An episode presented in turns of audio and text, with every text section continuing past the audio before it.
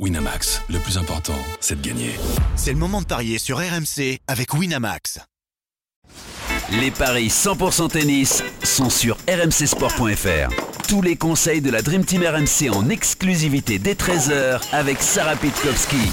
Salut à tous Au programme des Paris 100% tennis aujourd'hui la suite du tournoi ATP de Marseille avec les rencontres d'Hugo Humbert, de Benoît Paire et de Grégoire Barrère. Et on s'intéressera aussi au match d'Adrian Manarino face à John Isner à Delray Beach. Et pour m'accompagner, j'accueille évidemment Sarah Pitkowski. Salut Sarah Salut Sarah Salut Arthur Christophe Payet, notre expert Paris sportif, est aussi là. Salut Christophe Salut à tous Évidemment, avant de démarrer, Christophe, un petit point sur les paris d'hier, et notamment, je viens de le dire, la victoire de Hugo Humbert en deux manches, et là c'était contre Ernest Goubis. Oui, et bravo Sarah, parce que c'est ce qui lui permet de faire un 4 sur 4, contrairement à moi qui avait donné Goulbis sur ce match hyper équilibré. Donc 4 sur 4 pour Sarah, puisque Simon a bien battu Goyovchik. Alors au niveau du pari annexe, c'était pas bon puisqu'il a gagné de 7 à 1. En tout cas, c'est bien le Français qui s'est imposé. Suarez Navarro 2-0 contre Mladenovic. Et Manarino qui a bien battu Istomin. Donc un sans faute pour Sarah, hormis sur le scénario de Simon. Et 3 sur 4 pour moi. Exactement. Et du coup, aujourd'hui, Christophe et Sarah, on retrouve Hugo Humbert à cet Open 13 Provence, qui est cette fois-ci face à un sacré client, puisque c'est Borna Choric, le 75e face au 13e joueur mondial, début d'année assez compliqué pour le Croate quand même, qui reste euh, d'ailleurs sur un échec dès les huitièmes de finale de l'Open d'Australie contre un autre Français, c'était Lucas Pouille. Et avant de débarquer euh, à Marseille, le Français de seulement 20 ans a lui remporté le Challenger de Cherbourg, mais c'est bien quand même son adversaire qui est assez largement favori, Christophe. Oui, 1,40 pour Koric et c'est complètement logique. 2,70 pour Humbert, je pense que cette fois la marche va être un petit peu trop haute, même si Borna Koric joue son premier tournoi depuis l'Open d'Australie où il avait été battu par Lucas Pouille en huitième de finale. D'ailleurs, Koric, il a joué qu'un seul tournoi. Euh, il a gagné, joué la Coupe Davis, mais, mais il a joué qu'un tournoi, c'était l'Open d'Australie. Donc, je jouerai la victoire du Croate à 1,40. Après, je suis un peu embêté pour le scénario, parce que Humbert fait de belles choses. Et, eh oui. et aussi parce que Coric va sûrement manquer de rythme, Sarah. Euh, oui, il va certainement manquer de rythme, donc euh, ça, on peut, on peut envisager qu'il y ait euh, un score relativement serré ou un premier set un peu serré. mais il faut savoir que Hugo Humbert, Hugo Humbert, c'est, je, je, je, pense que hum, qu'il peut y avoir un match serré ou au moins un premier set serré parce que tu as un Hugo Humbert qui joue son premier top 20. Donc il y a l'excitation et en même temps il est en telle confiance, en telle réussite que voilà, il peut, il peut tenir l'échange, mais plus le match va avancer, plus l'intensité de Coric risque de prendre le dessus. Donc je ne sais pas s'il faut faire un plus d'un certain nombre de jeux ou peut-être un plus de 9 jeux dans la première manche par exemple. Alors le plus de 9 jeux, c'est 1,42, le plus de 10 jeux, c'est 2,35. Et le plus de 22 jeux dans le match, c'est 1,55. Donc on n'arrive pas à avoir de, de jolis cotes. Ouais, visiblement, les, bookmakers s'attendent à ça. Les, bookmakers s'attendent quand... Enfin, ils sont assez Enfin, ils sont un peu interrogatifs sur ce qui peut se passer parce qu'il est en pleine attention. Donc, euh, bah, Ou alors on met, on met dans un combiné. Hein. En 2-7 Coric en 2-7, c'est combien? 1,90. Ouais. Eh ben, mais Coric en 2-7, ça peut faire 2-7 serrés, mais 1,90. Ouais. C'est la cote la plus intéressante. Qui est plus intéressante, exactement, en effet, Sarah. Sur cette victoire pour vous deux de Borna Koric contre Hugo Humbert. Autre match à Marseille aujourd'hui avec un autre Français. C'est Benoît Père qui est opposé à David Goffin. Début de saison très difficile pour le Belge. Christophe qui s'est fait sortir dès le premier tour à Doha, à Montpellier et la semaine dernière à Rotterdam. Mais tout ça euh, ne l'empêche pas d'être favori pour son entrée en lice euh, aujourd'hui pour ce nouveau tournoi. Lui qui a en plus mené 3-2 dans les confrontations, Christophe, c'est ça? Bah, écoute, j'ai 3-3 moi ah. Euh, dans les confrontations. Goffin 1,44, euh, perd 2,55. Euh, ce huitième de finale permettra aux qualifiés de rencontrer Gilles Simon en quart de finale. Et, justement, bah, son meilleur tournoi à Benoît Père, c'était à Pounet, un quart de finale encore contre Gilles Simon. Mais David Goffin, il a battu Garine et Copil cette année.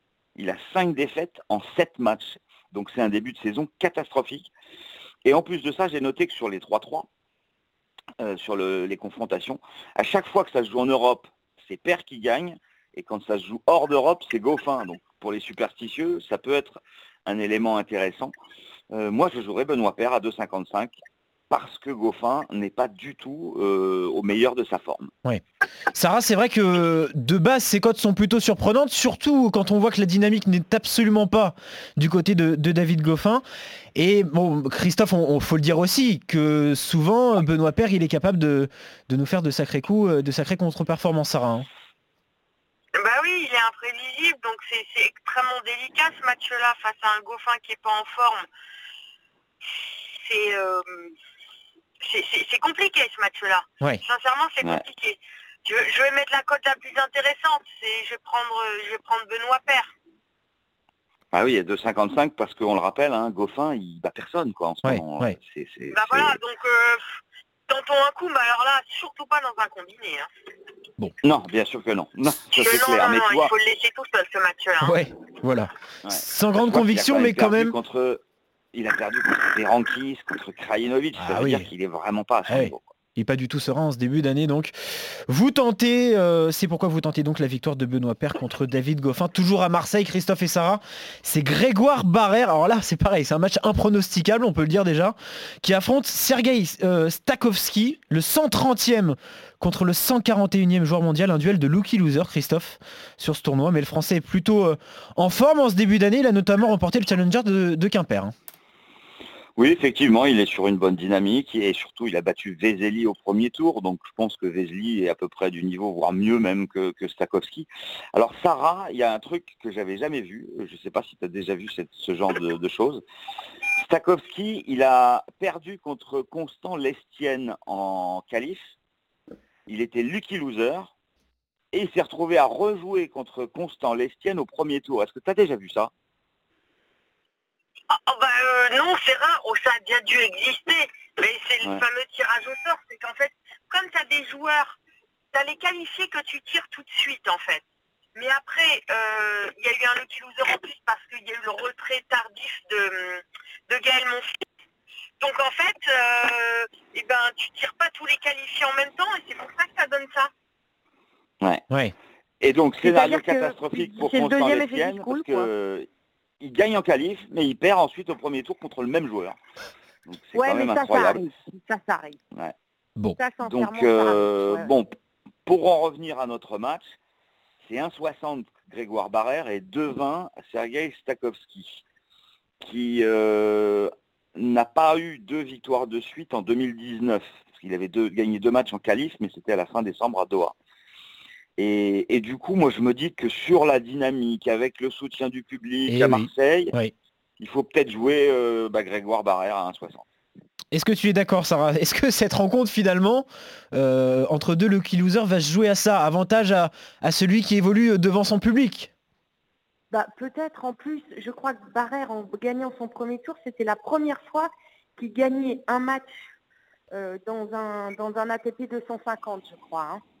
Donc euh, euh, c'est le tournoi de Grégoire, Barrère. Euh, et donc quand tu joues pour une place quart de finale, un autre loser dans un ATP 250, c'est quasiment Noël. Donc j'ose croire qu'il ne va pas passer à côté de cette occasion parce que c'est vraiment une occasion en or. Faut qu'il en profite. Ouais. Bah oui, après, il ne faut pas qu'il y ait de stress, mais comme il y aura le public, comme il y aura le public, tout, tout devrait Enfin, ça devrait peut-être l'aider dans des moments de stress. Et puis, il a déjà passé un tour. Oui. Donc, victoire côte sèche. Ça peut être un déclic. On reste sur la côte sèche, euh, Sarah. On reste sur la côte sèche de la victoire donc. Exactement, je suis d'accord. Pour vous deux, comme ce match reste aussi très indécis de Grégoire Barrère face à Sergei Stakowski. On va terminer aujourd'hui par cette rencontre à Delray Beach, cette fois-ci entre Adrian Manarino et John Isner, deux hommes qui se connaissent par cœur, puisqu'ils se sont déjà affrontés à sept reprises, l'Américain qui mène 6-1 dans ses confrontations, Christophe. Et du coup, c'est lui qui a l'avantage au niveau des cotes. Un 24 pour Isner, 3,40 pour Manarino, 6-1 certes, mais la seule fois où Manarino a gagné, c'était sur un abandon Disney à Wimbledon, après seulement deux jeux. Il y avait un partout. donc c'était cadeau. C'était cadeau. donc on peut considérer qu'Isner a toujours battu Manarino. Et en plus, sur les six fois, il y a cinq fois 2-7-0. Et il n'y a même pas beaucoup de tie-break.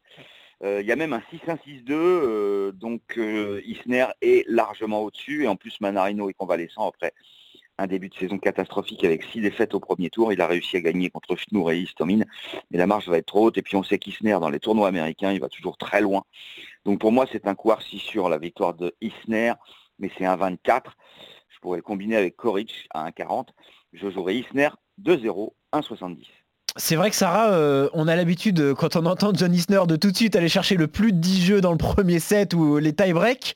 Mais là, ça va peut-être aller plus vite que ça hein, pour, euh, pour l'Américain face, face donc à Adrian, à Adrian Manarino aujourd'hui.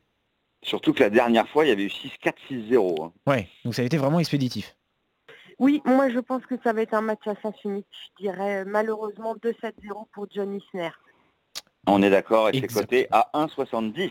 Comme vous êtes d'accord, Christophe et Sarah, sur les victoires également de Grégoire Barrère, de euh, Borna Choric et enfin de Benoît Père face au Belge David Goffin. Voilà pour ces paris 100% tennis. Très bonne journée à tous les deux et bon pari. Salut Sarah Salut Sarah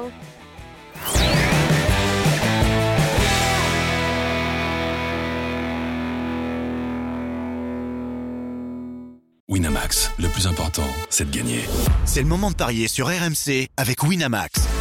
Les jeux d'argent et de hasard peuvent être dangereux. Perte d'argent, conflits familiaux, addiction. Retrouvez nos conseils sur joueurs-info-service.fr et au 09 74 75 13 13. Appel non surtaxé.